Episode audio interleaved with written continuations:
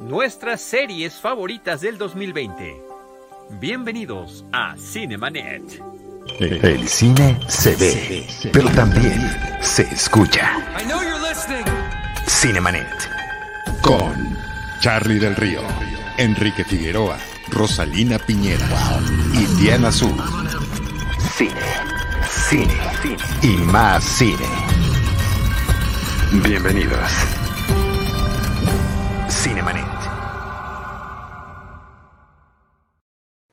Yo soy Charlie del Río, encantado de que nos estén acompañando en este episodio especial que tenemos sobre nuestras series favoritas del 2020. Lo hago a nombre de eh, Jaime Rosales, nuestro productor James, a que está siempre detrás de los controles y a veces también aquí con nosotros, y del resto del equipo de Cinemanet, Enrique Figueroa, Diana Sur, Rosalina Piñera, que no están en esta ocasión, pero me da muchísimo gusto y agradezco que me acompañen en esta ocasión. Lucero Calderón, arroba Tutsi Rush. ¿Cómo estás, Tutsi? me agarraste acá en curva. Hola, ¿qué tal? Muy buenas noches, mi querido Charlie del Río. Muy bien, aquí compaginando todas las labores de la casa con el chamaco, con el trabajo, con la pasión de hablar de series y demás. Pero muy contenta, muy contenta de estar acá contigo y obviamente se suma alguien más con la que también o con quien también ya habíamos charlado tiempo atrás. ¿Quién es mi Efectivamente, efectivamente. Deidali Gómez también está con nosotros. ¿Qué tal, Deidali? Hola. Pues ya, mira, se nos pasó un poquito lo de las series, porque normalmente lo, lo, llegas a hacer un poquito antes, pero nunca es tarde porque siempre está padre poder platicar de ellas, ¿no? De lo mejorcito.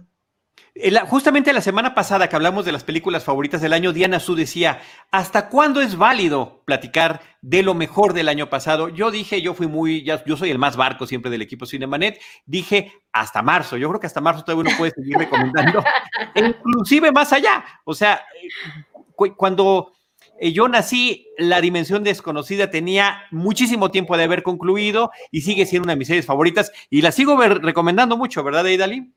Sí, todo el tiempo está recomendando este capítulo en específico.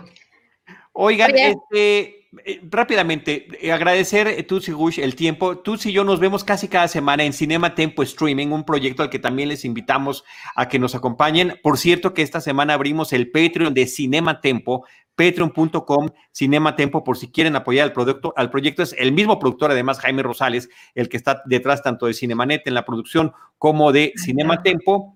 Ahí están, ahí está justamente el Patreon de Cinema Tempo. Así que, y esa es la primera ocasión en que tú ya nos había acompañado en el episodio del, o en, la jornada del 15 aniversario de eh, Cinemanet. Pues esa es la primera vez que coincidimos en ese espacio de, de Cinemanet. vas a ver que es un poquito distinto también, eh, Tutsi. Y de Idalí, que ha formado parte of de Cinemanet desde hace muchos años y que también eh, pues fue un apoyo fundamental y una gran compañera en ese tiempo que me tocó a mí estar en Efecto TV. Yo sé que las dos tienen muchas actividades eh, de Idalí en ADN 40 y en otras cosas que está haciendo, Tutsi Wish eh, con el Excelsior, con su hijo. Yo no he lavado los trastes, pero aquí estamos.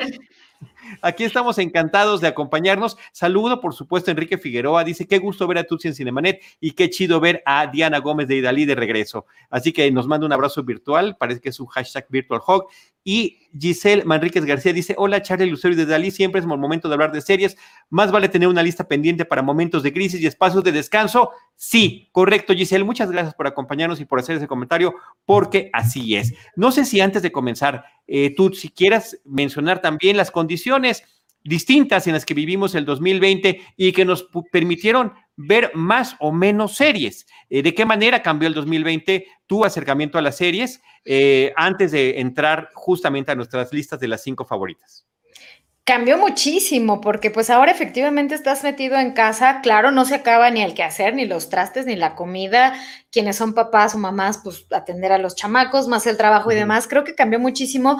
Sin embargo, también al no tener opción de salir, porque yo siempre he sido pro, quédense en casa, los que puedan, evidentemente, pues sí, hay momentos en los cuales dices, bueno, ok, ya cumplí con esto y esto y esto, ahora quiero desafanarme un rato, quiero distraerme, ser feliz un rato y te pones a consumir algún proyecto de plataformas, que es como lo que pues en este momento está muy en boga, por lo mismo de la situación. Eh, que pues lo tenemos como a la mano y además han salido otras plataformas eh, tipo Disney Plus que de pronto sube un contenido original único más lo que ya habían hecho años atrás y pues es la opción. Entonces yo creo que sí ha cambiado mucho.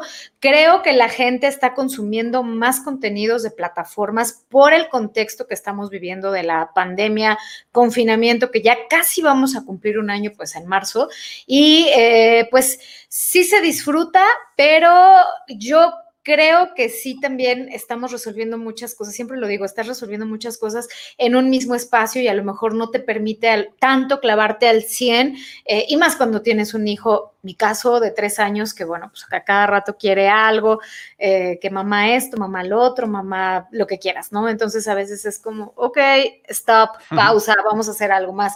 Eh, pero bueno, pues es, como la manera en que encontramos ahorita de entretenernos, de consumir contenidos, cultura, entretenimiento, eh, pues sí, a través de las plataformas. Y eso ha permitido que, claro, eh, dicho todo lo que les comento, pues bueno, yo también sí he podido ver un poco más en comparación de cuando estás en la calle, estás arriba, estás abajo, estás no sé qué, ¿no? sí, sí cambió, pero creo que ha sido también como para nutrirte de, muchísimo más. He visto más cosas este año y vaya que vemos muchas cosas en el cine, o cuando íbamos al cine, eh, este año he visto muchísimo más de lo que vi en otros años previos en cuanto a plataformas. De acuerdo, de acuerdo. Ahorita, ahorita comparto más porque hay unos puntos ahí en común que yo también quisiera compartir. Deidali, cuéntanos en este, tú que también eres, eres cinéfila y seriéfila, eso también tenemos en común y lo descubrimos hace algunos años trabajando juntos. Cuéntanos cómo estuvo tu 2020 en ese sentido. Pues fíjate que a mí me pasó eh, lo contrario, o sea, normalmente yo veía más tele, o sea, veía más series que, que películas.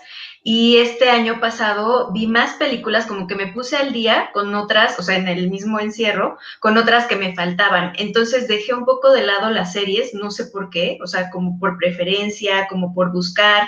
Eh, pero justo creo que eh, mi elección número 5 de este, esta, este top que vamos a hacer de las mejores series, sí tiene mucho que ver con las, el contexto en el que estaba en ese momento de la pandemia, que era el mes de julio, ¿no? Entonces, si quieren se los empiezo a comentar, pero sí, em, digamos que a mí como que las, las series, pues es el único entretenimiento que, tenías para, para salir un poquito de esta pesadez que tuvo el año, ¿no? De tanta tragedia, tanta tristeza.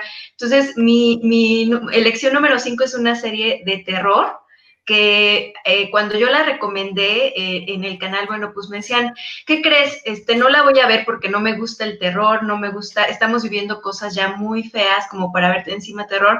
Y yo decía, no, o sea, es lo contrario, porque esto es fantasía y tú lo sabes, no que no te va a salir un fantasma. Entonces a mí me desestresa este susto, ¿no? Eh, me desestresa estar viendo esta, este panorama, pues liberar emociones, pero, pero en una manera donde sabes que no es real. Ok, ¿vas a abundar más sobre la serie o eso o esa ya la dejamos así? Porque ¿en dónde está? Eh, eh, ¿Cuántos capítulos son? Danos ese tipo de detalles. Ya te digo el nombre y todo, ya voy con el número 5. Bueno, no, no, no, déjame, no, tienes razón, tienes razón, déjame hacer nada más también mi repaso. Eh, también, obviamente, pues este año atípico que hemos tenido, sin duda yo vi más series y yo soy seriéfilo desde niño, desde muy chiquito, más series que nunca en mi vida por el tema de la pandemia, pero también porque, y eso lo comenté en el episodio de la semana pasada, dejé de ver mucho cine. Para mí, justamente em, en casa, con la serie siento que te puedes distraer un momentito y de las películas siento que en mi caso hay que estar extraordinariamente más atento, ¿no? Entonces vi más series, aproveché también para ver muchas que ya había visto, verlas de nuevo con mi hijo desde el principio. Eh, fueron, han sido unos maratones formidables. Eh, Community completita la vimos, Modern Family completita la vimos. Ahorita estamos en Theory Rock, eh, ya en la segunda temporada, más todo lo nuevo. Y además, justamente en febrero, marzo, inició el proyecto de Cinema Tempo, en el caso mío y de Tutsi, Cinema Tempo Streaming, y tenemos ese compromiso semanalmente, estar recomendando algo que hayamos visto completo y con una adición allí. Yo también, así como Tutsi eh, atendía mis recomendaciones, yo atendía las de ella y vi muchas cosas que si no fuera por eso, Tutsi, no las hubiera visto. Mm. Menciono a Ana, que no quedó en mi top 10, en mi top 5, pero sí quedó en mi top 10, sin duda. Ana me gustó muchísimo, me parece una apuesta arriesgadísima. O El Candidato, o Zero, Zero, Zero. y muchas otras cosas que tú sabes y que ahí están todas guardadas en Cinematempo. Entonces sí, me parece que es una parte relevante y que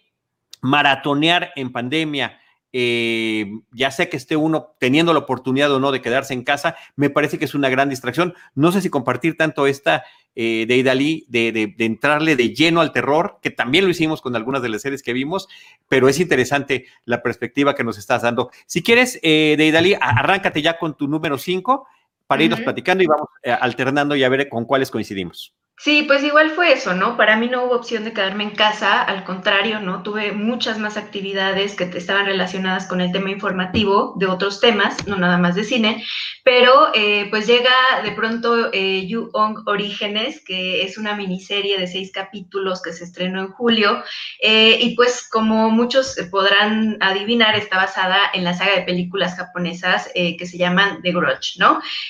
pues de hecho esta, esta propuesta está un poco de desvinculada de la saga, pero eh, funciona como una precuela, es decir, pues sucede en los años 50, en los 80, en los 90, eh, y el director de, que hizo famosas estas películas, eh, Takashi Shimizu, se desligó del proyecto y se lo dejó a, un, a otro director. Esta serie pues trata de una saga embrujada, una saga, una casa embrujada, eh, que está en Tokio y que la gente que, la visita pues empieza a tener ahí una maldición. Esta maldición eh, surge cuando pues una persona se muere y tiene mucha ira, ¿no? Adentro de, ella y, entonces todo el tiempo está buscando con quién desquitarse. Entonces, em, pues bueno, aquí la, trama se, se empieza a desarrollar cuando una actriz y un investigador de lo paranormal pues o sea, viven para contar eh, toda esta historia y empiezan a ligar estos casos y entender las conexiones que tienen, ¿no? Eh, a mí me gustó pues porque tiene aunque mucha gente que es muy fan de la saga eh, la consideró como algo muy menor y empezó a verle un montón de defectos, lo que les decía, ¿no? A mí en este momento pandemia me ayudó a liberar un poquito de estrés, ¿no? Tiene unas situaciones de clímax, de, terror, eh, con efectos especiales que para mí funcionan, ¿no? Este, unos momentos ahí monocromáticos donde aparece este fantasma, esta mujer mítica, ya saben, vestida de blanco, que está ahí tratando de, de, pues de desquitarse con alguien porque algo muy malo le pasó antes de morir. Entonces, eh, pues aparecen, exacto, ¿no? Ahí está. Es, eh, eso es, es, es, de lo que más me llamó la atención. Tiene por ahí también este, eh, secuencias con un muñeco eh, creado por un artista de efectos especiales llamado Matt George. Y bueno, eh, así ese muñeco, la verdad es que los puede traumatizar si les gusta el terror, lo, van a recordar todo el tiempo. y bueno, les, les decía, ¿no? Es una serie que, que tuvo unos problemas grandes en cuanto a su narración por, no ser lineal, por estar haciendo saltos en el tiempo. Eh, de pronto no había mucha explicación acerca de las cosas que pasaban y uno tenía que, como dices, ponerle mucha atención eh, para no perderse. Eh, y sobre todo por estar en, en, un idioma que ni siquiera, ¿no? A lo mejor está uno pues tan consciente. Entonces, bueno, la verdad es que eh, a mí me gustó, mm, por eso está como dentro de, aunque habrá personas que dentro de las propuestas de terror les guste Bly Manor o eh, Paranormal, ¿no? De acuerdo. ¿En dónde está disponible? Esta está en Netflix. Las tres, creo que las tres están en Netflix. De acuerdo, muy bien. Pues ahí está, Juon, tu número 5 en esta eh, recopilación. Tutsi Rush, ¿cuál es, ¿cuál es tu número 5? Eh, yo sí debo de confesar que el terror, híjole, el terror y yo no somos amigos, salvo que tenga que hacer una entrevista o algo, le entro, pero así de placer y pasión, creo que no de Italia, ahí te voy a, fallar muchísimo, muchísimo, no puedo con el terror. Eh, y bueno, ya pasando a mi top 5, yo eh, elegí la serie británica Sex Education, eh, de la cual, de hecho, Charlie y yo ya habíamos hablado en alguno de los programas de Cinematempo Streaming. para mí fue muy, muy placentero encontrarme esta propuesta juvenil con uno de los protagonistas que en su momento dio a conocer Martin Scorsese, que es Asa Butterfly, Butterfield, perdón, Butterfield, eh, que pues bueno, es un chico que, ahí, lo ahí tenemos el cartel, que pues es un chico que es muy introvertido, pero es muy bueno para dar consejos relacionados con la temática sexual. ¿Por qué? Porque dentro de muchas cosas su madre es eh, sexóloga, entonces pues como está muy familiarizado desde muy pequeño para hablar de porque escucha, leído y demás, escucha a su madre, entonces está como muy familiarizado y de pronto se convierte en un hit en la preparatoria en la que va porque empieza a dar consejos, empieza a ganar dinero, se asocia con una chica que es como muy, como que, como decimos vulgarmente, que mueve hierba, que mueve la situación, entonces con ella se hace link y pues empieza a hacer un negocio de consejos con respecto a las temáticas. Creo que todo eso es como la comedia, es lo divertido, sin embargo, pues evidentemente estamos hablando o se va hacia la profundidad y se habla de temáticas que hoy en día están como muy en, que son preocupaciones o temas que están muy presentes en los jóvenes, en los adolescentes. ¿Qué tipo de temáticas están manejando en cuanto a su sexualidad? Acerca, más allá de lo que ya conocemos de, ay, que la protección y que los métodos anticonceptivos y que cuando pierdes tu virginidad, eh, sí abordan esos temas, pero también como que les dan más peso y más carnita cuando hablan de, eh, por ejemplo, cuestiones de, identidad, de mm, qué está bien y qué está mal, entre comillas, bien y mal, sobre la homosexualidad, sobre los juguetes sexuales. Y bueno, también pues eh, todo este panorama se va aderezando con eh, pues los conflictos que cada uno, cada uno de los jóvenes vive en sus casas entre sus amigos y pues también ahí hay como una relación, una historia amorosa entre el personaje principal, que es eh, el de Asa Butterfield, con otra chica que pues es como su objeto amoroso, pero ella es un poco más grande, entonces hay como ahí una historia de amor que se concreta, no se concreta, hay pasión, hay atracción y demás.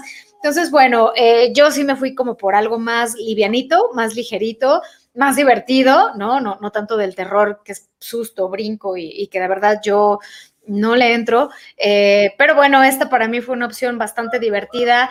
Eh, además, todos los involucrados, todos los actores tienen una chispa, tienen buena química, las actuaciones están como muy divertidas, eh, los personajes homosexuales no rayan en lo, en lo vulgar o, o en lo típico o en los clichés que siempre vemos, sino que son realmente chicos muy auténticos, ¿no? Siento que reflejan muy bien como la vida de de los jóvenes, ¿no? Entonces a mí la verdad esta serie me gustó, me divirtió, eh, me entretuvo, sí me la maratoné, si era de esas series que sí me podía echar unos dos, tres capítulos seguidos si no tenía gran cosa que hacer y yo la recomiendo eh, muchísimo, a mí me gustó, me divirtió y creo que alivianaron eh, como que el encierro, ¿no? en mi caso me alivianaron mucho pues el confinamiento que tenemos. Sí, bueno, es una serie fabulosa. Ahí tenemos un mensaje de Lulu Petit, a quien le mandamos un, un saludo muy grande. Siempre ha estado muy al pendiente Cinemanet y agradecemos eh, su generosidad porque también nos ha mandado imágenes y nos ha mandado GIFs y cosas muy bonitas. Dice, hola, Sex Education es de las series que más me gustaron del 2020 y espero que del 2021. La escena del camión es de los más hermosos del año. Es que esa escena habla como de esta sororidad, de, esta, de este apoyo entre mujeres cuando una mujer es, es eh, violentada, porque en este caso la chica que va en medio, eh, para los que no lo han visto, nada más se lo damos como contexto, pues fue, eh, pues ya saben, ¿no? La típica escena de la chica que de pronto es, em, ¿cómo se le podría decir? Violentada, molestada en un camión, porque un tipo viene tocándose y viene rastregándose, y eso le, le genera un trauma que de pronto ya no quiere subirse a los camiones, entonces las mujeres, estas mujeres después de un castigo, son compañeras de clase, eh, idean como, es una escena muy bonita que idean como un apoyo, una propuesta y de pronto la acompañan al camión para vencer ese miedo y unirse como mujeres de decir, ya no más, ¿no? Ya no más violencia de cualquier tipo hacia la mujer. Una enorme es una, es una, una, de las lecciones, ¿no? De, de Sex Education, donde te, y muy, muy actuales, ¿no? Te está diciendo, pues, o sea, porque la, la, víctima, la chica a la que le pasa esta situación, no quería, eh, pues, como que trascendiera, ¿no? Ella decía que estaba bien, ella decía que no pasaba nada, pero en realidad sí le generó un, un problema y entonces es parte de lo que no se habla y que esta serie está exponiendo. Así es. Eh, de Idalí yo también ya le hemos platicado, además de que tuvimos el episodio que menciona eh, Tutsi en Sex Education, eh, tanto del año, del año antepasado, fue una de mis, de mis, series favoritas. En mi caso queda en el top 10, no quedó en el top 5, pero me parece estupenda. Inclusive la siento muy lejana. Cuando vi tu lista, eh, Tutsi, eh, fui a revisar la fecha de lanzamiento, dije, no vaya a ser que sea del año pasado. Fue de enero, enero, enero del 2020, de este 2020. Lo que pasa es que, pues también hay un antes y después de la pandemia que ha hecho que el 2020 pues eh, haya sido como más extenso en la percepción que tenemos del tiempo, ¿no? Estupenda serie con ese homenaje enorme que tiene al cine de adolescentes que manejaba John Hughes, traído a el siglo XXI, un poco atemporal por el manejo de dispositivos que no es tan intenso como en realidad es en nuestra época y bueno, ubicado en un pueblito de la Gran Bretaña, pero me parece fantástica serie, súper recomendable. Este Netflix, va en su segunda temporada y por eso Petit dice que espera que la tercera esté igual de buena. Estaremos, por supuesto, en la expectativa. Leidalí, no sé si quieres añadir algo sobre esta. Sí, que esta es de las series que sí tienen más vida, ¿no? Y que, y que esperamos, por ejemplo, Gillian Anderson, también este, yo seguro va a ser parte de nuestra lista más adelante, ¿no? Con otras, otra serie, pero es muy importante su participación en esta serie también. Sí, así es, sí es sensacional. Como la mamá de pues Otis. La mamá de Otis, justamente, y, la serie, la película eh, con la que lo conocimos muchos a este jovencito, pues era ni más ni menos que Hugo. Tú mencionaste a Martin Scorsese, Tutsi, es la película de Hugo, ni más ni menos. Bueno, nos vamos con mi número 5. Mi número 5 es de Mandalorian, una serie de la que también hemos hablado mucho en familia, con amistades, en, en un episodio previo de Cinemanet.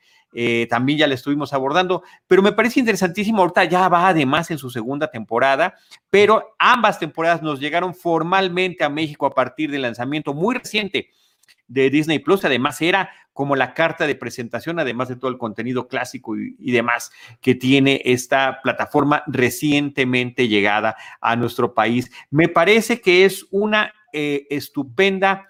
Em, extensión del universo de Star Wars, del universo de la Guerra de las Galaxias que yo amo y adoro desde que soy niño, pero que también al, ser fan eh, de la trilogía original y de las películas eh, clásicas, ciertamente he tenido mis tropiezos con las ediciones especiales, con las precuelas, con las secuelas, con las historias de tipo precuela como la de Han Solo o sorpresas gratas como la de Rock One.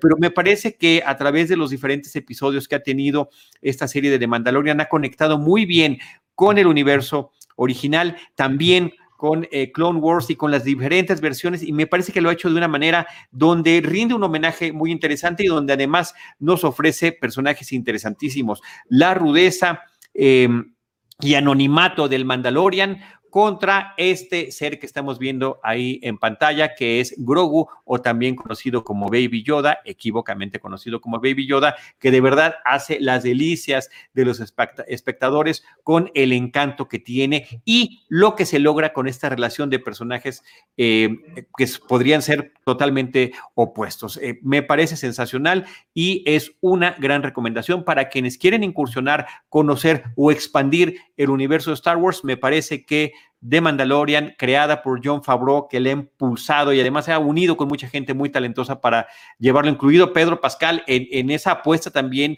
tan interesante de estar con su casco durante toda la serie y tener que realizar expresión corporal y que aunque no le veamos los ojos, su rostro o su sonrisa, a través de sus movimientos y de su relación con Grogu podemos inferir muchísimas cosas. Me parece un logro impresionante y qué bueno que ya la tenemos en esta plataforma que es Disney Plus en dos eh, temporadas de 10 episodios cada uno. Así que bueno, ahí está esta recomendación. Em, eh, Dayana, cuéntanos de Idali. Fue, ¿cuál es el, fue, el, año de Pedro Pascal, ¿no? También este 2020. Sí, Así como en su momento fue de Adam Driver, yo creo que este fue de, Pedro Pascal, que estaba en todos lados y le iba muy bien lástima, ¿no? Que, que, fue un año tan difícil. Y digo, yo creo que para los fans de, la saga fue muy refrescante eh, de Mandalorian, o sea, como que te, vino a traer otra vez la ilusión, si es que estabas decepcionado por las últimas entregas, ¿no? Que a muchos no, no les gusta, pero sí como que es una manera de, ver este universo diferente. O sea, yo me sentía como en el parque, ¿no? De, Disney, así viendo a, los personajes aparecer por primera vez. Creo que eh, sí tuvo esta función de, de volver a animarte en cuanto a que sí se puede contar historias interesantes todavía, ¿no? Sí, y conectarlas muy bien con el pasado, sin que lo estés forzando. Me parece que eso está sensacional. Dice Lulu Petit, ¿cómo que hasta el 5? Los pocos minutos de Luke Skywalker empujó hasta el, el I May Destroy You y hace valer lo pagado por la membresía. Lo hace, pero hoy hemos recibido tantas cosas este año que eh, siempre es difícil organizar nuestras listas, ¿no? Pero sí queda, sí queda en mi cinco, sí queda en mi cinco eh, de Mandalorian y además hecho con mucho cariño. Por cierto, me está recordando el productor Jaime Rosales que siempre se me olvida. Tenemos un super chat, quienes nos están viendo otra vez de eh, YouTube, del canal de YouTube de Cinemanet. Pues también si quieren apoyar a esta producción y estos esfuerzos que estamos haciendo, ahí se puede lograr a través del super chat. Así que muchas gracias. Ahora sí, eh, vas de Idali con tu número cuatro. Número cuatro, no vamos a profundizar porque nos podemos quedar aquí toda la noche. Eh, Dark este, 3, ¿no? Eh, se estrena en junio y tiene ocho capítulos. la, segunda tuvo ocho, la primera tuvo diez. La primera, nada que ver, todo el mundo decía es un Stranger Things alemán, era la primera serie original de Alemania, entonces tenía como ahí una carga que se fue liberando poco a poco eh, hasta esta última temporada, pues que te, llevó de la desaparición de estos niños en diferentes décadas hasta estas familias eh, que iban viajando en el tiempo y trataban de cambiar ahí la, la realidad.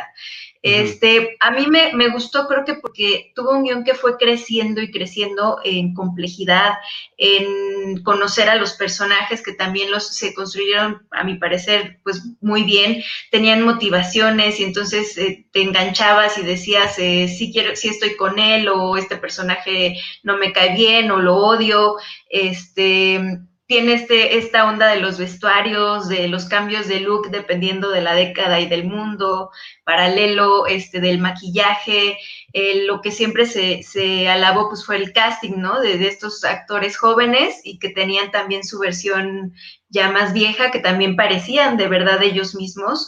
Eh, y pues bueno, tuvo hasta un antagonista muy importante, si eran protagonistas Jonas y Marta, esta historia de, romance que todo el tiempo fue el hilo conductor de las tres temporadas, pero también tuvo un, antagonista que fue Hannah, ¿no? Y era el, Luisito Rey de la serie que todo el mundo lo odiaba y no podía entenderla.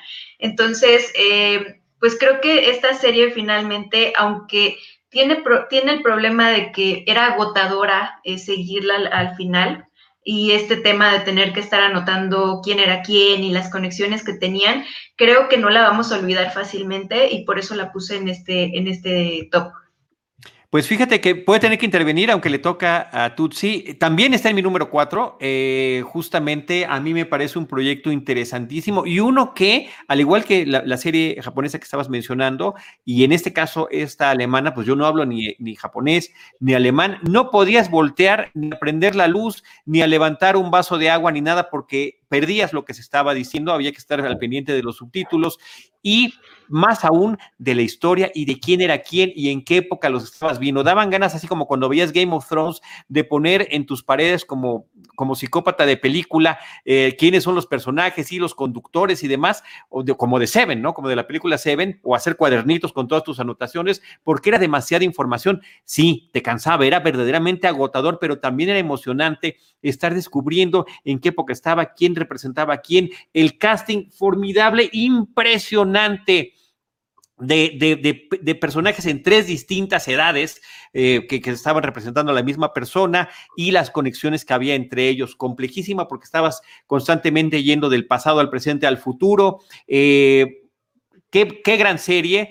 Eh, no estoy tan contento con el gran desenlace que tiene, pero el viaje me parece que fue maravilloso y digamos, no tan malo, porque no, no hay nivel de comparación con lo malo que fue el de Lost, ¿no? Que termina en una decepción brutal. Esta no es una decepción, simplemente uno dice, ah, ok, fin, bye, le cambio, ¿no?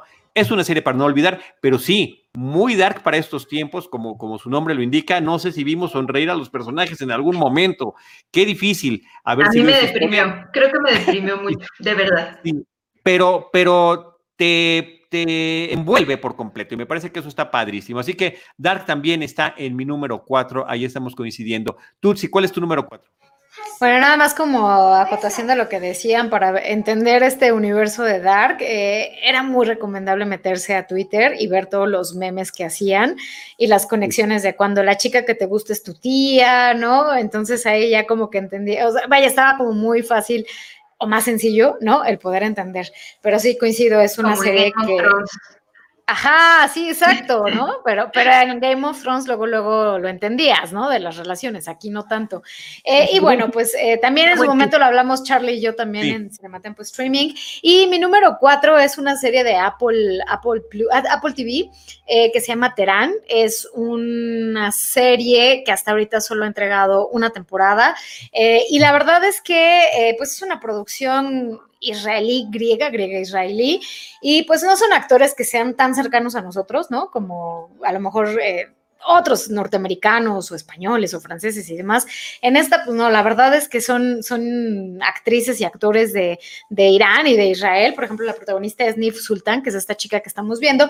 ¿Y de qué va? Es una serie que trata sobre eh, una agente israelí infiltrada en las filas iraníes que tiene como misión eh, hacerse pasar por iraní para eh, ingresar a algunas plantas nucleares de Irán y desactivar eh, pues todo lo que tiene que desactivar para evitar una catástrofe em, mundial, ¿no? principalmente, bueno, con, con, el conflicto que hay con Israel, pero que tiene trascendencia o impacto a nivel mundial. te la echas muy rápido, de verdad, sí es una serie que yo también ahí sí me pasé una tras otra, capítulo tras capítulo lo disfrutas muchísimo, te tiene al borde del asiento, siempre estás como, ¿qué le va a pasar? ¿La van a agarrar? ¿La van a atrapar? O sea, creo que de hecho eh, la, la, mm, la, manejan de tal manera que, que, logran el cometido de que el espectador se clave, no lo vea tanto como, ah, este, ay, qué flojera, o ay, qué predecible, ay, ay, claro, no le pasó nada. No, o sea, aquí sí pasan cosas, sí hay sangre, sí hay acción, sí hay eh, intriga, sí hay complots, ¿no? Creo que está tan bien llevada, tan bien eh, creada, escrita y demás, y actuada, que hace de Terán un buen producto que realmente se recomienda. Em, a mí me gustó muchísimo y eh, se me hizo un proyecto verosímil, más allá de lo que les decía, como que, ay, o sea, ay, claro, es de acción, hay que flojera. No, creo que está súper, súper bien realizado y es una gran propuesta eh, de Apple TV. Y ver un tipo de, de historia de espionaje distinta a las convencionales que llevamos décadas viendo. Exactamente, por eso les decía, los actores no son tan cercanos, ni esa historia, porque incluso a mí me pasó que justo cuando empecé a verla, eh, pues yo no, yo no entendía el contexto político, ¿no? Como que sabes un poco, pero no estás clavado, que hizo que yo me pusiera a buscar, o sea, que dijera, a ver, ¿por qué tienen este conflicto? ¿Desde cuándo tienen este conflicto? ¿Qué está pasando? Eh, y ya ahora que escucho las noticias me hacen como más, eh, me resuenan más, porque de pronto digo, claro, ¿no? O sea, no es mi realidad, no está tan cercano, existe el, fenómeno, existe el caso, existe la situación de conflicto, pero eh, pues es muy lejano para nuestra dinámica que estamos pegados principalmente a Estados Unidos y es como que la información que siempre nos está llegando, ¿no? Y creo que eh, nos abre las puertas el panorama y es una buena opción para maratonear. A mí me encanta cuando una serie o una película me, invitan a investigar un, más sobre un tema para tener contexto. Eso, la verdad que eh, lo disfruto mucho y también compartir eso cuando, cuando tienes a alguien que sabe sobre eso, invitarlo y que nos hable de ese tipo de temas. Así que está padrísimo. En plan, por supuestamente jocoso, nuestro productor Jaime Rosales dice, Terán se parece a Tacubaya. Y dice, y, ni salen gringos además. Muy bien. Deidali, ¿cuál es tu número tres? Número tres es The Crown, esta eh, serie que se estrenó en noviembre con 10 capítulos. Eh, tiene, se me hizo muy inteligente el, el, nombre, o sea, ya viéndolo a la distancia, porque yo me imaginaba al principio que la serie nada más iba a hablar de la reina. Pero entonces te empiezas a dar cuenta de que se puede expandir tremendamente y centrarse en cada uno de los, de los miembros de la familia eh, real británica. Eh, y, bueno, este fue el caso de esta temporada, donde eh, pues aborda más el, tema del príncipe Carlos, de cómo conoce a Diana cuando era una chavita, y pues este nos como que a modo de chisme, pues, y ficción, mucha ficción, aborda eh, cómo se hizo este triángulo amoroso con Camila, la actual esposa de, Carlos, ¿no?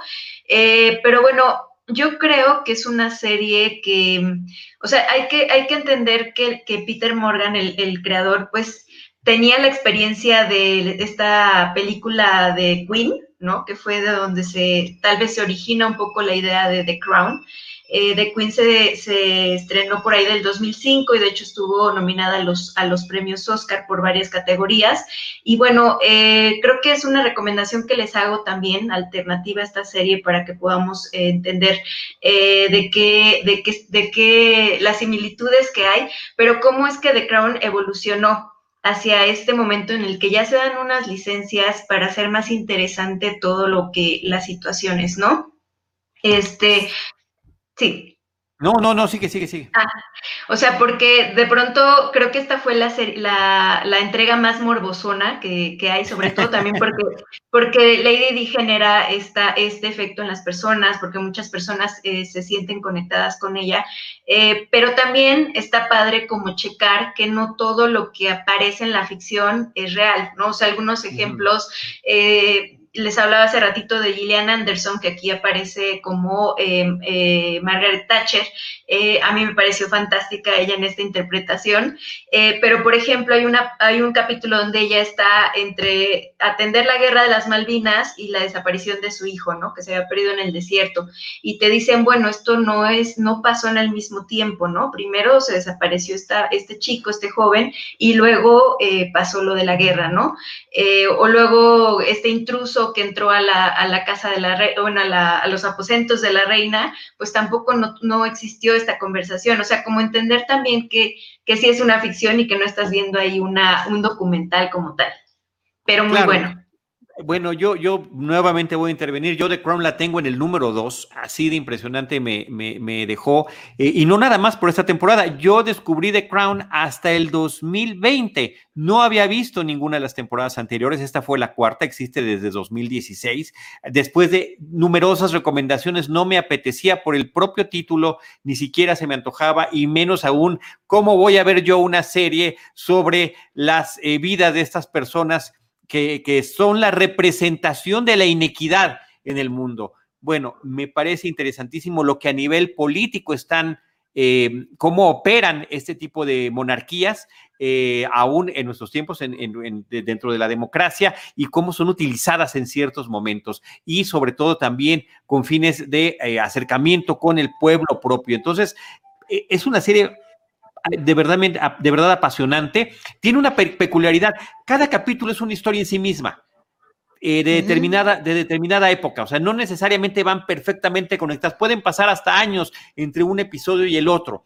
Y, eh, y, otra extraña es que dentro de estas cuatro temporadas, pues dos actores han representado a los personajes principales, ¿no? Al duque de Edimburgo, a la reina, y no se parecen, ahí sí no hicieron lo que, lo que sucedió con, el, con Dark que mencionábamos hace unos cuantos instantes, pero están tomando gente con unos dotes histriónicos formidables. El reparto de las, de las cuatro temporadas es, es interesantísimo y la forma en la que están tomando y explicándonos esta suerte de realidad alterna y su Em, eh, su, eh, el contexto histórico y político en el que está inmerso. Una de esas series también, Tutsi, que te invitan a que digas, quiero saber más, quiero leer. Inclusive próximamente voy a hacer algo sobre The Crown con René Palacios, eh, que es un politólogo, un hombre, un periodista y un hombre que le encanta la historia, la política y, las relaciones internacionales para que nos, nos, eche luz sobre este tipo de temas. Una súper recomendación.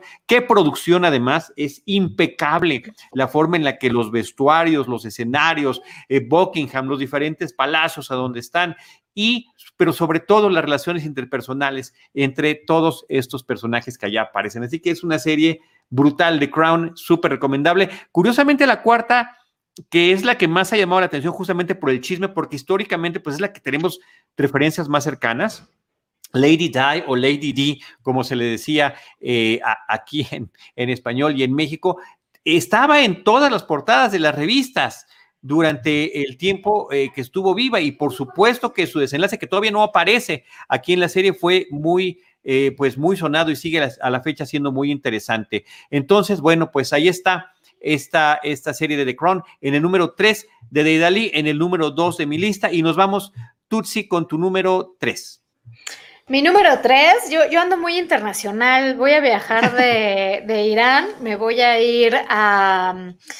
Ay, aquí tengo un conflicto, pero creo que me voy a ir a Italia mi amada Italia. Voy a, hablar de la serie Suburra, que también está en Netflix. Suburra, eh, Sangre sobre Roma, es una serie que se hizo después de que en el 2015 se estrenara una película homónima, su burra, eh, y pues después vieron el potencial que tenía, porque además digo, está basado en una serie de, novelas, eh, y llevaron a la pantalla una serie, eh, que es la que estamos hablando, su burra, que está conformada por tres temporadas, que por lo que vemos puede dar para más, y lo apasionante de todo esto es que ves como jóvenes, jóvenes como mi hijo que me está molestando en este momento, ves como diferentes jóvenes, ahí los tenemos, pues están, aunque se odian sus familias, ¿no? Por cuestiones políticas de intereses, de dinero, de quién tiene más y quién eh, domina más los territorios de, eh, en este caso, de Roma, eh, pues cómo tienen que unirse, ¿no? Para ellos hacer su propio grupo y ser los líderes y enfrentarse a todos los eh, mafiosos o los líderes de, pues sí, de, mafias para ellos dominar. La verdad es que es una serie, es, es, yo la definía como una telenovela, no es telenovela, pero yo la definía como tal porque sí me, me dejaba bien picada. Eh, además ves cómo se van moviendo las piezas, cómo ellos mismos iban moviendo las piezas para generar los escenarios idóneos en los cuales ellos pudieran ganar y pudieran ganar la batalla frente a, aquellos hombres poderosos y fuertes que eran los que dominaban pues toda la, la zona o las zonas de Roma. La verdad es que yo se las recomiendo muchísimo. Son tres, tres temporadas y pues los protagonistas son Alessandro Borghi, que vemos que es ese chico rubio que después qué cambiazo le dan físicamente en cuanto a su personaje, que, muchas mujeres visualmente nos enamoramos de, de, él. Y curiosamente él es uno de los que sí aparece en la película del 2015, ahí lo estamos viendo. Pero Jaime, hazle justicia, ponlo más para acá en, las imágenes de, del 2020 que se ve guapísimo, seguramente de, Idalí va a coincidir conmigo, y con Giacomo Ferrara, que son como los dos principales, los dos jóvenes que se están enfrentando y uniendo a sus familias. Cuando esas familias se odian, ellos dos rompen eso para eh, imponerse. Y creo que eh, te deja muy picada. Eh, te decepciona en muchos, en muchos momentos, o sea, realmente te genera golpes emocionales y decepciones porque dices, no, ¿cómo es posible que haya pasado eso? Es que si pasó eso, entonces ya no van a poder hacer lo otro, etcétera, etcétera. Y en esta eh, tercera temporada, no voy a revelar el final, pero quienes ya la vieron coincidirán que te quedas, como dicen los españoles, que flipas, o sea, que dices, ¿qué vi? Perdón, o sea, no puede pasar eso. De verdad eso no puede pasar porque si no ya la historia ya ya, ya no se puede continuar. Eh, realmente eh, te deja muy, muy, este, bueno, es una de las series favoritas, nada que ver con la comedia, aquí sí es pues un poco más de, violencia, de sangre, eh, consumo de drogas, etcétera, etcétera, em, pero tiene momentos muy, muy, muy también como únicos, muy especiales, y bueno, yo debo de decir, quienes me conocen, que soy súper amante de Italia y los italianos, entonces la verdad es que ver todos los escenarios que me presentaba la serie sobre Roma era para mí revivir mis andanzas por esas calles que todas parecen que estás en un museo o en una zona de arte, o sea, es bellísimo. Entonces, bueno, eh, le tengo un cariño muy especial a esta serie. Y sorry. profundamente adictiva, como estás comentando, ¿no? Sí, no, yo la disfruté muchísimo y también fue otra que la, sí me la echaba capítulo tras capítulo, digo, cuando se podía, ¿no? Pero, pero sí, eh, eh, la, la, cuestión de cómo manejan el poder y cómo se manejan dentro del poder, también con los vínculos que tienen con el Vaticano, que no se me hace muy alejado de la realidad realmente, cuando te das cuenta que también la iglesia en este caso, o no la iglesia, los muchos de los cabecillas de la iglesia, como tienen sus deals para que todo funcione en Roma, para que genere dinero, para que se beneficien los que se tengan que beneficiar y pues para que los que consumen las drogas pues sean felices en las calles consumiendo y esnifeando y haciendo todo lo que tienen que hacer. Entonces, se las recomiendo muchísimo, de verdad, gran serie. Su burra en Netflix. Así es. Perfecto. Eh, voy a hacer una, breve pausa para platicar con, eh, sobre el comentario de Rafael Hidalgo. cuando estábamos hablando de The Crown, nos hace un comentario interesantísimo. Dice, hablando de realeza, una muy buena serie del 2020 es The Great, transmitida por Stars Place, protagonizada por Elle Fanning y Nicholas Holt, con mucho humor negro. La dirige el escritor de La Favorita. Eh, sí, es una serie de la que se habló mucho. Yo todavía no he tenido oportunidad de verla. Tony McNamara es el, el, hombre que está mencionando y bueno, pues ahí está conexión eh, con temas de realeza, con la favorita, que además es Olivia Colman, quien también interpreta A, la reina en nuestra otra serie. Entonces, eh, sí, es una muy buena recomendación.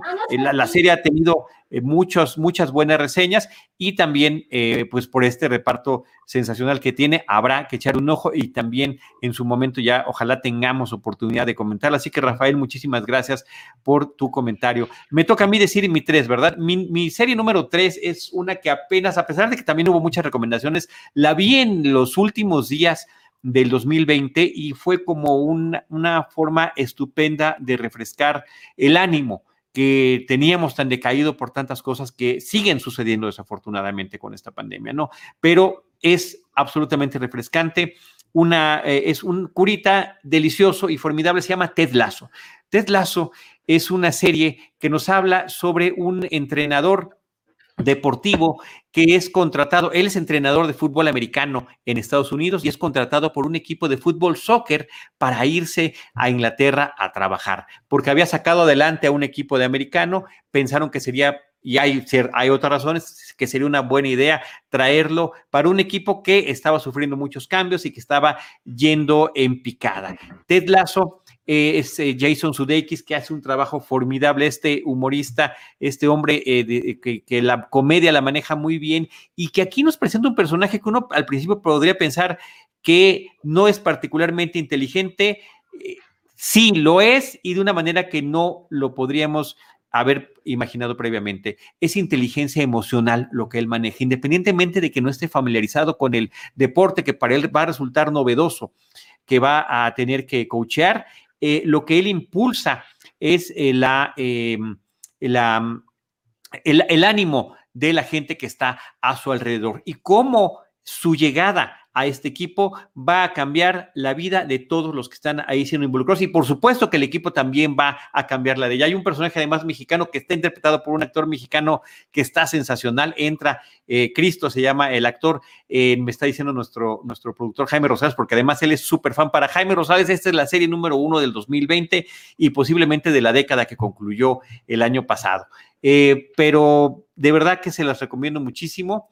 Eh, y, son 10 episodios de media hora que se van como agua y estamos ya anhelando que, se, pueda llegar la segunda temporada. Estaba programada para eh, grabarse en este año con muchas restricciones, pero ya sabemos que también en la Gran Bretaña, pues las cosas han estado muy, muy complicadas con el tema de la pandemia y allá hacen burbujas también. nos platicabas tú en algún programa previo de Cinematempo sobre las burbujas que se hicieron eh, para, para series como eh, Monarca. ¿no? Aquí en México, bueno, allá también lo han hecho y ojalá que tengan oportunidad de continuar este proyecto que es absolutamente optimista y vaya, si necesitamos alegría, optimismo y muy buen humor, muy buenas puntadas que presenta la serie de Ted Lasso, así que es la recomendación que tengo yo en mi número 3. Eh, vas, eh, con tu número 2. Sí, el otro día que estaba platicando con Checoche de Cine Premier, creo que él también me dijo que estaba como entre sus favoritas del año. Entonces hay más personas, yo no la he podido ver, pero hay personas que avalan esta serie. Entonces sí, ve, sí hay que verla pronto, ¿no? y es de Apple TV, es eh, importante mencionarlo para que la puedan encontrar. Oye, paréntesis, paréntesis, perdón, Dalia, habría que preguntarle porque todo el mundo está lavando el trabajo de Jason Sudeikis. ¿Qué opina Olivia Wilde, no? Acerca de su esposo, porque pues bueno, ahorita está con todo el relajo de si se separaron o no se separaron, si Harry Styles, ya sabes, ¿no? Que yo me sé algunos chismecitos de la farándula, si Harry Styles fue el que vino a romper esta relación entre Jason Sudeikis y Olivia Wilde, que eran esposos, y pues bueno, ahorita al parecer creo que Olivia anda con Harry Styles, este ex integrante si no me recuerdo, es de One Direction. Wow, eh, yo no sabía, yo no sabía ese chismesote, pero de alguna forma también emula lo que sucede en la serie, justamente con la familia del personaje de Jason Sudeikis, con el Ted Lazo del título. ¿eh? Así que qué curioso y que pues, evidentemente sucedió antes de que la realidad los alcanzara. Eh, qué pena y, pues qué bonita pareja hacían, la verdad. Ahí nos está poniendo unas imágenes, este Jaime Rosales. Pero que nos pongan las de Harry Styles, porque además se ve, digo, no, este, cada quien sus drogas, pero pues ella sí se ve un poquito más grande que Harry. Ponlo en Dunkerque, este Jaime, porque ahí es donde lo conocimos a él en cine, ¿no? Como actor, exacto. Que todo el mundo se sorprendió porque pues esperaban obviamente un fracaso y no lo fue. Hasta nominada estuvo, ¿no? La película.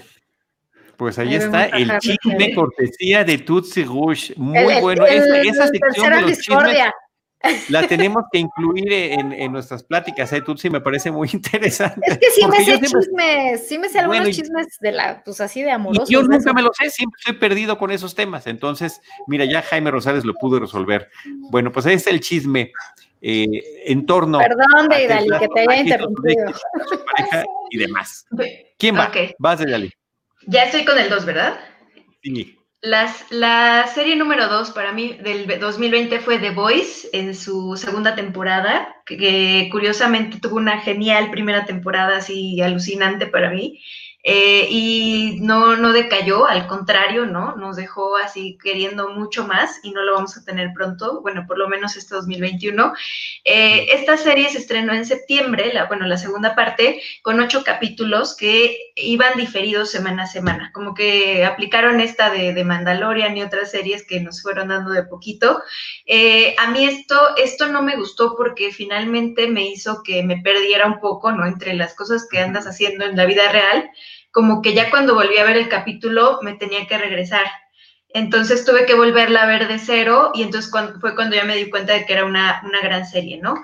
Eh, trata sobre un grupo, está basada en un cómic eh, y bueno, trata sobre un grupo de superhéroes que son corruptos, que les gusta la fama, que siempre están abusando de sus, de sus poderes, pero eh, pues tienen ahí como contraparte a un grupo de humanos comunes y corrientes que tratan de detenerlos, ¿no? Entonces, esto fue lo que conocimos en la primera parte y en la segunda ya nos estamos enterando de que los superhéroes pues no son tan naturales como pensábamos, sino que son, eh, digamos, fabricados por medio de una sustancia y que hay una empresa que está moviendo los hilos todo el tiempo eh, para ganar dinero, para ganar poder y para controlar al mundo, ¿no? Entonces te das cuenta de que eh, ni siquiera ellos son tan importantes, ¿no? Siempre hay como algo más, un, interés más, más, arriba.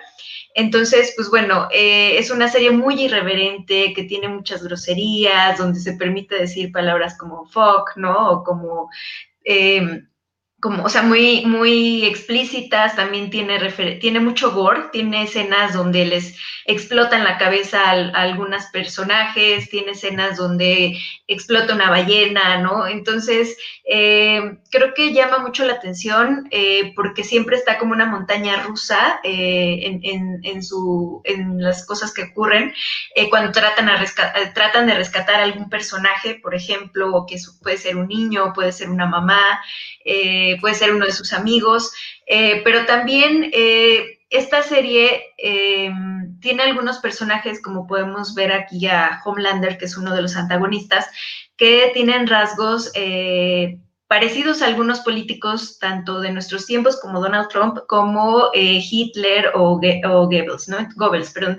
Entonces, está padre porque de pronto te hacía como que te te cayera así el 20 de cómo el fascismo sí está de alguna manera regresando, ¿no? A la, política, eh, incluso a través de un influencer, ¿no? Como puede ser una eh, superheroína llamada eh, Tormenta, ¿no?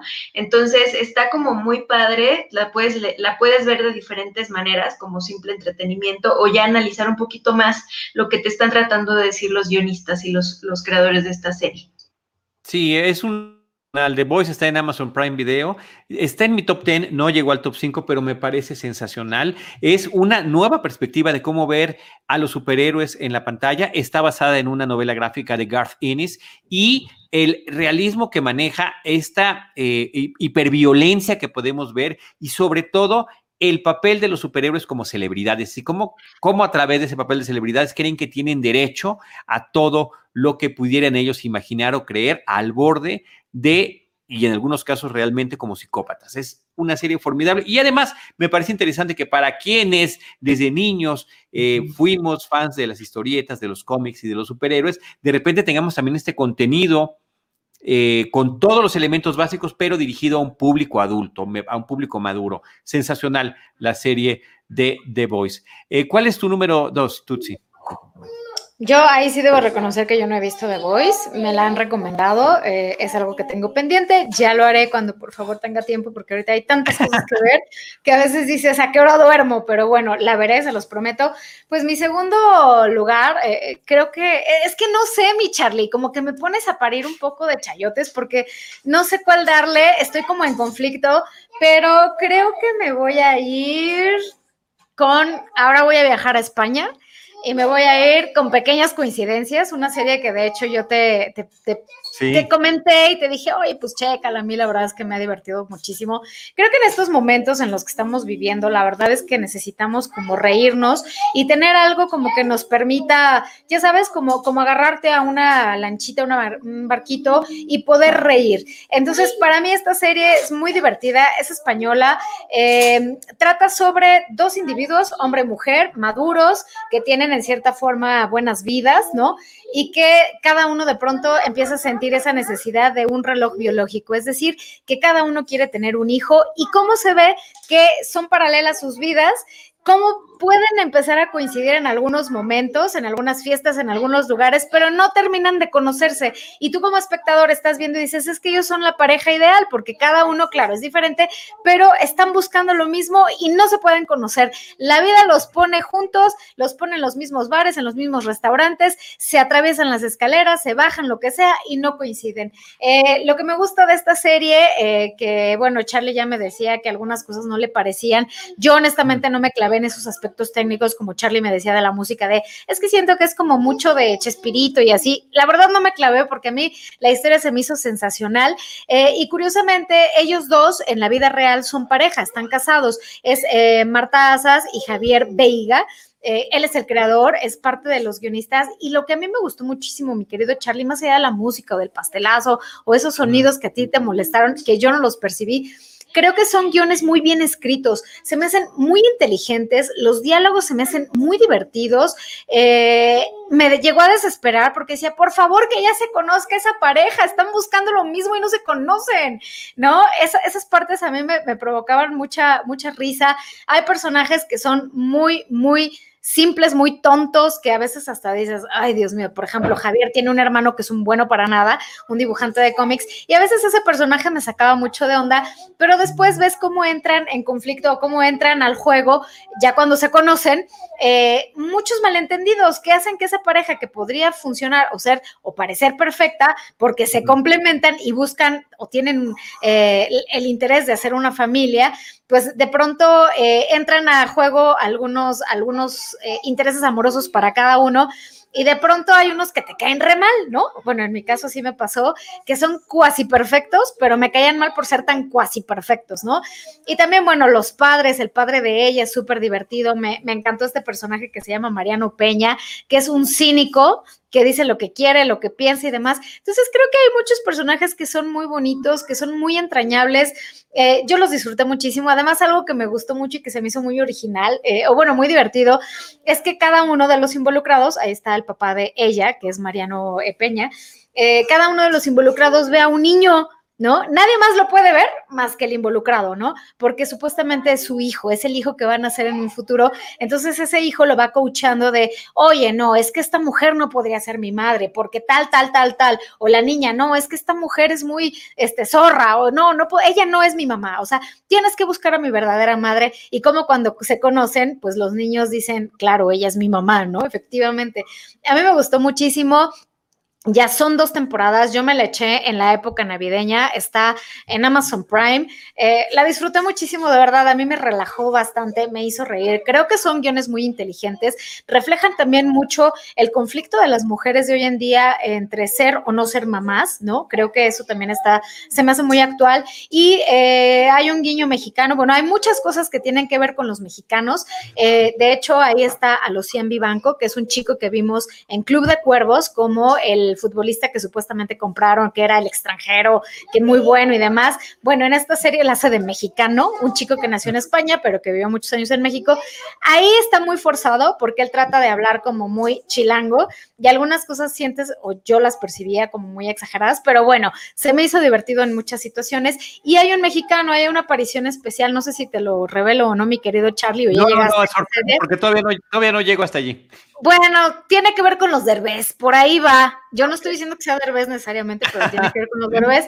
Por ahí va, hay una aparición de un mexicano que dije, ay, mira, qué padre, o sea, está alcanzando otras dimensiones este actor con un personaje especial que le dieron por ahí. Y la verdad es que yo la disfruté muchísimo, se me hace muy original. Y ellos dos en la vida real son pareja y se ve. O sea, la química que tienen como personajes es impresionante, es magnética, es impactante y de verdad los dos te caen bien. ¿no? O sea, yo, yo, yo sí recomiendo esta serie para divertirse. Muy buena recomendación. Yo ciertamente le encuentro sus pros y sus contras, no estoy de todo encantado, pero creo que hay una construcción interesante de lo que quieren narrar, de tratar para un público de habla hispana el tema de la comedia romántica tradicional estadounidense, con unas vueltas de tuerca interesantes y con una forma muy divertida, poco realista, pero divertidísima e ingeniosa de ir conectando la vida de todos ellos. Eh, y conforme lo vas descubriendo capítulo tras capítulo, dices, válgame, qué barbaridad. Y efectivamente, la otra cosa, eh, el tema de que eh, puedes tener tanto en común con una persona y que finalmente no terminas, no solamente de encontrarla, sino que ya que la encontraste, de poder entender que, que sí podrían coincidir en muchísimas cosas que no se terminan contando, que no se terminan platicando, que no se terminan revelando.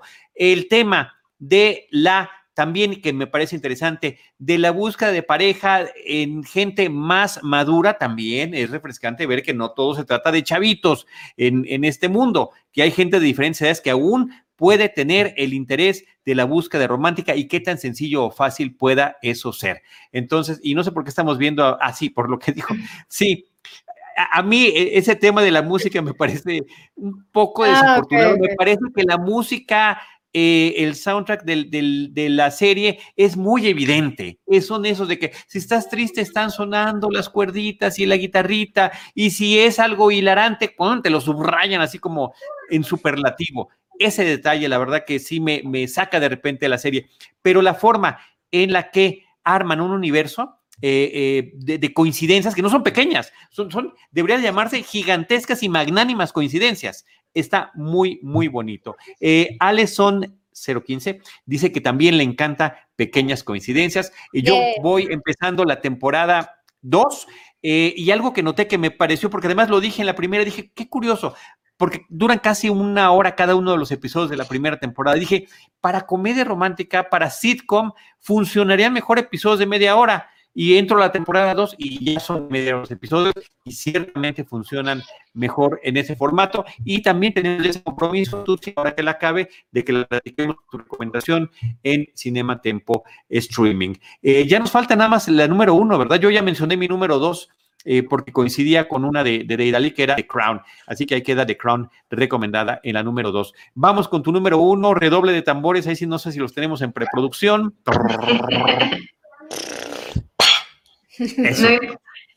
Pues mi número uno es I May Destroy You. Es una serie que se estrenó. ¿No? ¿No lo, no lo puedes creer, Charlie? No, no la he visto, no la he visto. Por eso así me no, quedo desencajado de que estoy en falta. Tú tampoco, tú sí. No. Ok. Bueno, eh, es una serie que se estrenó en junio en HBO con dos episodios eh, y trata acerca de una chica eh, escritora millennial que se volvió famosa por un libro que escribió creo que primero en Twitter y luego ya se lo publicaron, eh, que es sumamente liberal, desparpajada, este, pues es muy, muy ella, ¿no? Muy eh, de momento, le gusta la fiesta y entonces de pronto una noche sale de fiesta, pero aparte de, sus fiestas pues excede, ¿no? Tiene este consumo de sustancias, toma lo que quiere y pues ella se siente muy segura dentro de esta em, burbuja en la que está con sus amigos, pero también pues como esta clase de mujer que quiere hacer lo que quiere en el momento que quiere sin estar eh, cuidándose, ¿no? De, qué podría pasarle, ¿no? Pues eh, resulta que en una de estas salidas em, es atacada, pero no lo recuerda. No, no recuerda totalmente este ataque. Eh, la serie, me decía mucho Tutsi, es que yo, prefiero ver cosas como un poco más alegres. A pesar de, lo que les estoy platicando, tiene mucho humor negro que, ella misma eh, provoca, ¿no? Como momentos donde... Eh, o muy o medio escatológicos, pero que detonan en una risa por parte del espectador que no se esperaba lo que se está retratando, ¿no? Es brutalmente honesta esta serie en cuanto a cómo eh, se enfrenta esta mujer joven, yo calculo que de treinta y tantos años, a esta realidad donde, ya, lo que platicábamos el otro día, Charlie, ¿no? Llamada madurez, ¿no? Que en algún momento algo te sucede que te hace cambiar, ¿no? Y tú tal vez no lo esperabas, pero eh, en este caso, pues a ella es esto, ¿no? Eh, esta situación. Que también tiene que ver con el tema que hablábamos en, lo de, en la recomendación de Sex Education, ¿no? Eh, hay algo muy importante dentro de las experiencias eh, de las, sexuales del ser humano y es si, existe o no el consentimiento, ¿no? Para, para que te toquen o para que estés en contacto físico con, alguien más o sexual. Y es justo eh, algo que se desarrolla no solamente en el personaje de Arabella, sino de, eh, de sus amigos, ¿no? O sea, cómo hay una delgada línea que te dice, si hay consentimiento, entonces no hay ningún problema. Si no lo hay, aunque sea mínimamente, estamos hablando de abuso, ¿no? Y cómo hay diferentes formas de abusar, incluso de, hombres, de mujeres, y cómo esto pues te puede, te puede detonar a lo mejor no en una situación que te va a, a, dañar de por vida, pero, pero sí en algo que te va a conflictuar. Entonces, eh, quiero decirles que también eh, la protagonista, Micaela Coel, es una mujer que muy interesante, muy prometedora, que debemos de seguir. Eh, la hemos visto ahí en Star Wars como una extra, la hemos visto en una serie de Netflix, ahorita les digo cómo se llama, a Black Earth Rising, este, en Black Mirror también ha aparecido como personajes pequeñitos, pero yo creo que ella es una de las personas que deberíamos de tener en el radar porque eh, se nota que es una mujer que hace cosas siempre interesantes. Wow, I may ¿cómo se llama? I, may, destroy you. I may destroy you. Ah, ok. Bueno, perdón, mire, bueno, no, perdón. Ya vi, ya vi, no, ahí está André, ahí está André. Este, Dice Lulu Petit, I May Destroy You es sin duda la serie del año. Creo que en las entregas de premios no tendrá competencia. No dejen de verla, Charlie Lucero, es bellísima. Por eso bromeaba con que Luke la superaba. Ah, era humor negro. Nos estaban aplicando la del humor negro hace ratito y no la pesqué. Estoy mal, porque además el humor negro y el sarcasmo y la ironía se supone que es lo mío y no, no, lo pesqué. Muchas gracias, Lulu Petit, por ese comentario. Gracias, Deidali, por la recomendación. Eh, está en HBO. I May Destroy You en tu número uno. Eh, Tutsi Gush, nosotros sabemos que tu número uno es André, o sea, de eso no hay ninguna duda, y mi número uno es mi hijo también, pero dinos de tus series del 2020, ¿cuál queda en el primer puesto? Eh, no sé si me escuchen bien porque ya estoy como oyendo medio cortado y acá alguien ya quiere llorar porque no sé qué le pasó. Pero mi número uno sería, también le hablamos, Charlie, la de, de Undoing, eh, Undoing de eh, Nicole Kidman, Hugh Grant, Donald Sutherland, y que fue esta miniserie de HBO que duró ocho capítulos y que este tuvo la particularidad de que iban soltando un capítulo por semana todos los domingos. Entonces eso lo hacía como a la vieja usanza, no te daban todo, sino que te van dosificando y realmente disfruté mucho. Es un, es un thriller, un thriller eh, con drama, con suspenso, eh, bueno, thriller suspenso. Eh, si el final no fue de lo mejor, ¿no? Como que dices, pero creo que a lo largo, o sea, no está mal, pero no fue lo mejor cómo lo, resolvieron. Sin embargo, creo que cada, cada capítulo provocó que realmente quedaras súper enganchado, que trataras de ver eh, de qué va. Va sobre eh, una pareja muy adinerada, vive en Nueva York, eh, tienen una vida de mucho dinero, o sea, sí es gente de dinero. Y de pronto en el colegio de el hijo de ellos se da una muerte. Una madre, una madre de un hijo la encuentran sin vida y vemos cómo poco a poco las vidas de estas dos personas de Nicole Kidman y Hugh Grant, eh, empiezan a tener conexión con ella. Entonces, poco a poco te van planteando los diferentes escenarios de quién pudo haber sido el que eh, tiene que ver con el asesinato de esta mujer. Y realmente te mantienen igual, ¿no? Ahí como sentado al borde del asiento, tratando de ver, de resolver mentalmente quién fue, tratando de fijarte en detalles, en puntos, en situaciones, hasta que, bueno, pues sin spoilerear ni nada, pues te das cuenta de quién fue realmente la persona que está detrás del asesinato de esta mujer.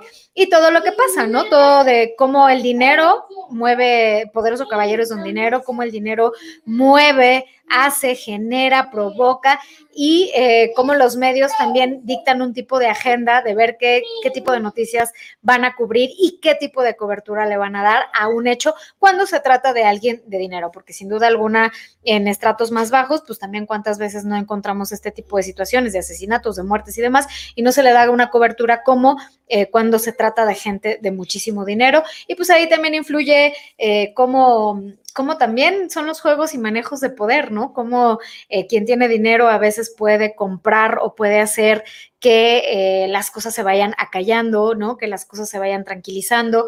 En fin, a mí me pareció una muy buena propuesta de Undoing, eh, también serie miniserie de HBO, y yo disfruté en demasiado. Las actuaciones de todos los involucrados están increíbles, pero qué grata sorpresa tuve con el trabajo de Hugh Grant.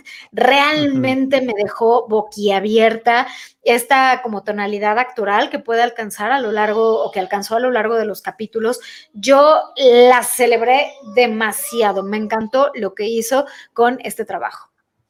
Sobre todo porque lo tenemos siempre más identificado en el tema de la comedia romántica a lo largo de su trayectoria. Es como eh, su gran lanzamiento al mundo, no solamente en Gran Bretaña, sino en el resto del planeta, incluyéndonos a nosotros. Eh, y, verlo, sí, efectivamente, con una muy, muy buena interpretación. Es muy refrescante. Y a mí me gusta mucho que sea el formato de la miniserie convencional, ¿no? Que inicia y termina la historia y se acabó. Eso es muy, muy disfrutable.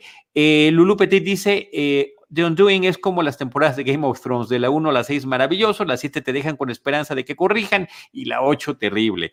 Eh, en este caso, hablando de cada uno de los episodios de esta miniserie. Y Alester Dust MX dice otra de mis favoritas de Undoing, que es la número uno en la lista de eh, Tutsi Gush. Y yo voy con mi número uno, eh, que también parece que la vi el año pasado, pero se estrenó en febrero. Es la quinta temporada de Better Call Saul.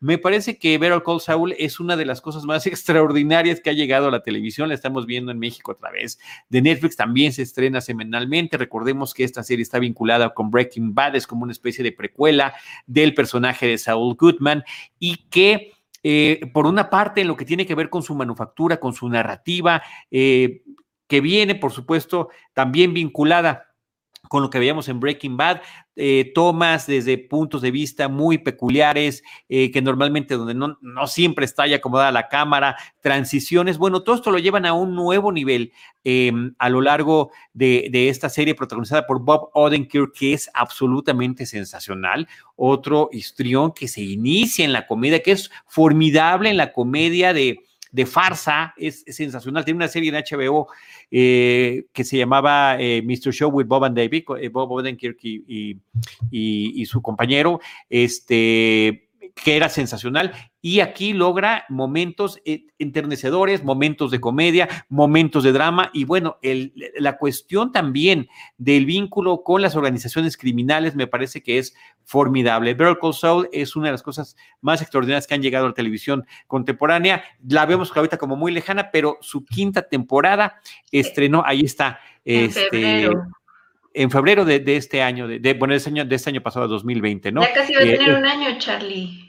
Sí, a, punto de cumplirlo, a punto de cumplirlo. Entonces, por eso es que te digo que se siente muy lejana, eh, así como la de Sex Education, ¿no? En su segunda temporada, pero que fueron series estrenadas en el 2020, que era uno de los requisitos para esta lista que estábamos haciendo. Así que Better Call Saul en el número uno. Y ya nada más para concluir, eh, seguramente eh, Tutsi y Deidali se les quedaron algunas series que por alguna razón no entraron, no sé si quieren, aunque sea mencionarlas, cuáles estuvieron en, eh, en la competencia para llegar a este top 5. Deidali ¿tienes o no tienes?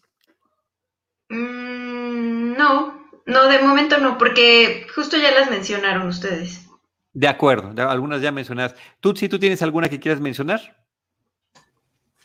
Pues no, creo que no. Estaba dudando de Fleabag, pero Fleabag es del 2019. Entonces dije, no, no, no, no, no puedo cometer ese, ese error. Eh, pues es que hay varias. De hecho, hace poco vi una española que se llamaba em, El desastre que dejaste. Ah, se me fue. Es una española que es con Inma Cuesta, que está en Amazon el desastre que dejaste o algo así. Eh, perdón, la acabo de ver, pero también me gustó mucho. El desastre que dejas, que dejas, ¿no? Que dejaste. El desastre que dejas eh, es una serie de suspenso muy bien llevada, ambientada en la España actual y realmente también es un thriller muy, muy interesante y también ves como la, la crueldad a la que llegan los jóvenes, los jóvenes estudiantes y cómo también se valen de la tecnología para dañar, para hackear, para eh, chantajear. Eh, el desorden que dejas, perdón, el desorden que dejas. Esa la acabo de ver, es española y también la disfruté. Em, vi otra de Stars, que es la de Ay, Dios mío, estoy mala con los nombres. Eh, ay, Dios mío. No, ¿sabes qué? Perdón, no, no quiero regarla. Se me acaba de olvidar y es que no encuentro mi listita donde la apunté. Eh, pero es de Stars y se llama. Es una irlandesa que se habló muchísimo de ella. No, perdón, se me fue ahorita la bueno, Ordinary People. Ah. Ordinary People. Sí, Ordinary People. Esa fue la que, la que también vi y la recomiendo de, la, de las populacheras, eh, Gambito de Dama, ¿no? A lo mejor se nos fue por ahí que, se volvió como muy famosa en, una temporada.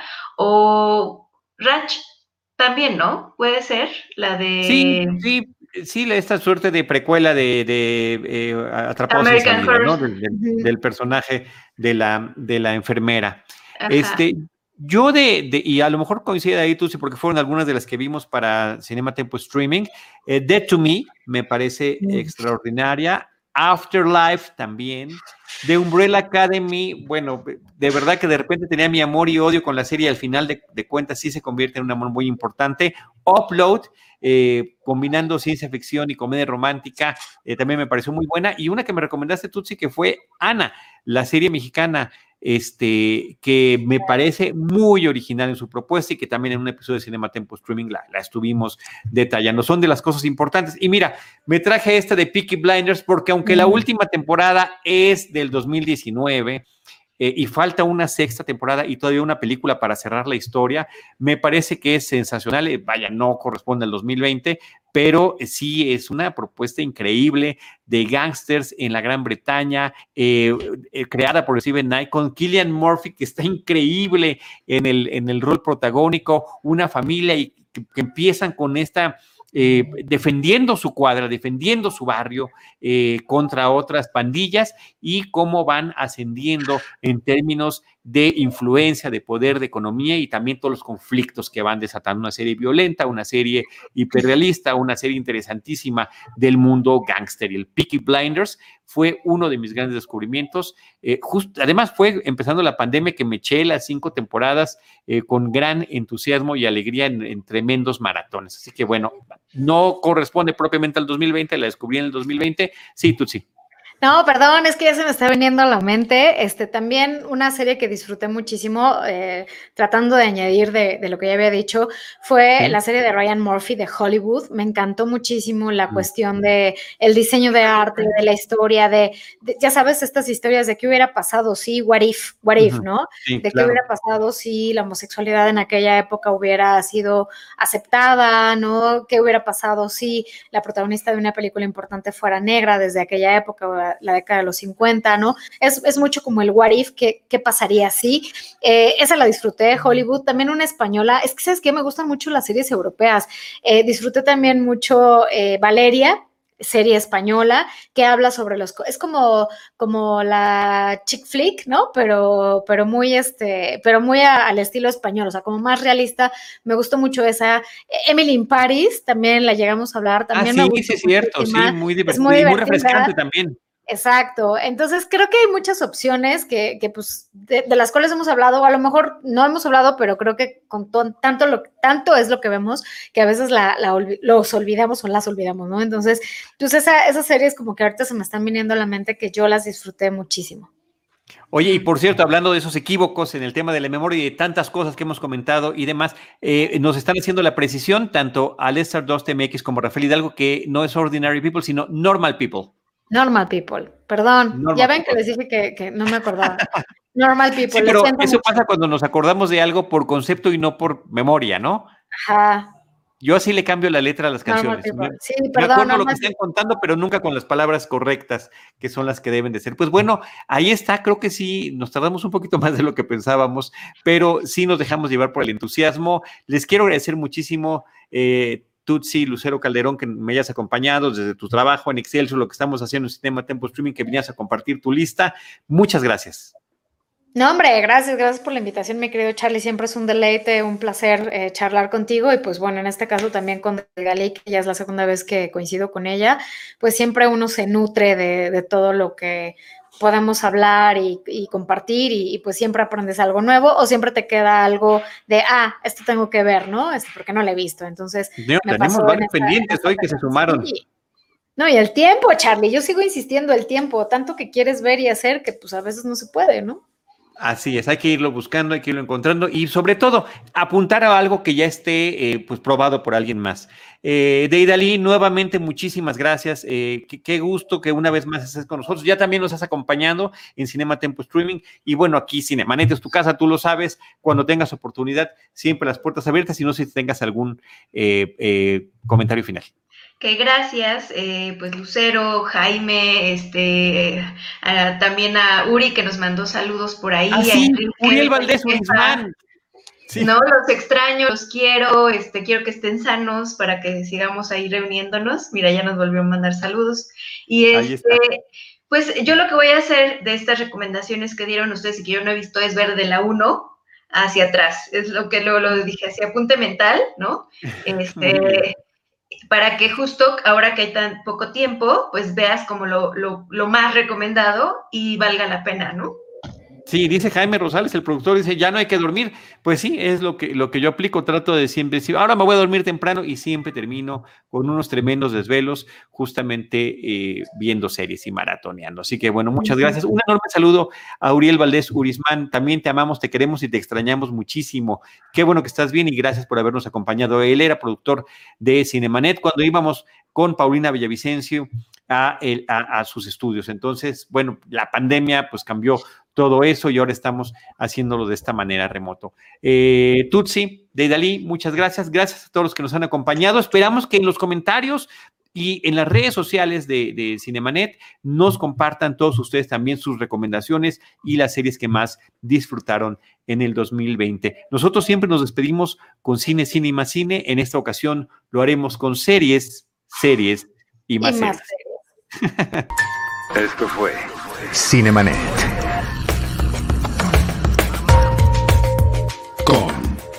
Charlie del Río, Enrique Figueroa, Rosalina Piñera y Diana Su. El cine se ve, pero también se escucha.